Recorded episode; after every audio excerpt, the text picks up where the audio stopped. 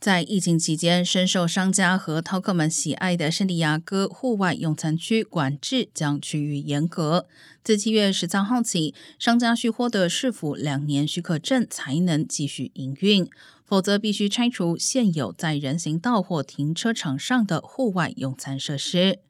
圣地亚哥市临时户外用餐计划于二零二零年七月启动，截至二零二一年十月八号，获得核发临时户外经营许可证的餐厅共有四百五十三家。